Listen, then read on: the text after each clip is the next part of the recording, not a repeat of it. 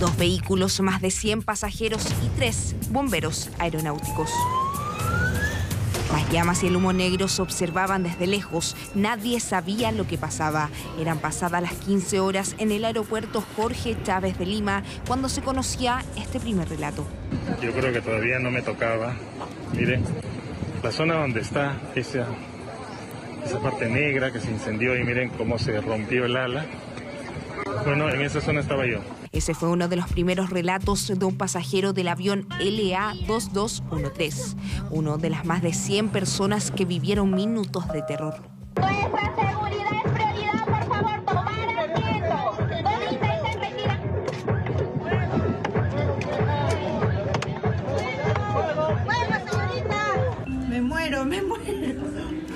impacto era evidente desde el interior del aeropuerto como en la propia losa del terminal. Dios mío, ¿qué pasó?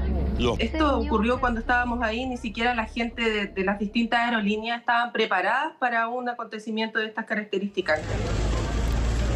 Los minutos pasaban y ya se hablaba de personas fallecidas. Se trataba de dos bomberos aeronáuticos.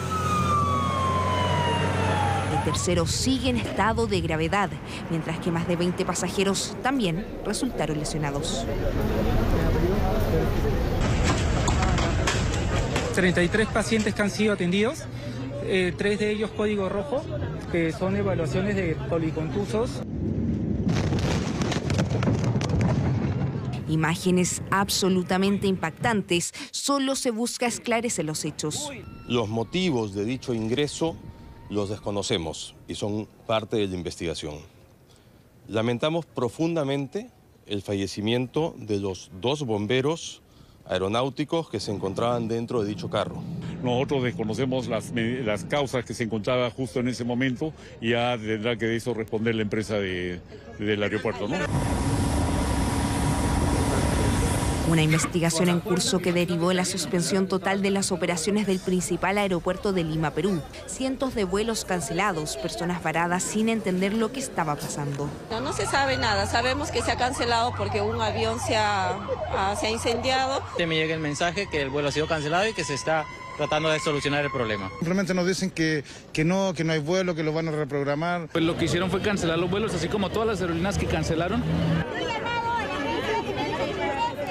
Mientras la desesperación se apoderaba de miles de personas, desde el aeropuerto llamaban a reprogramar los vuelos. Sí le pedimos a todos los pasajeros que contacten a sus líneas aéreas. Nosotros también estamos en coordinaciones con ellos para que puedan reprogramar sus vuelos porque ahorita la pista está cerrada.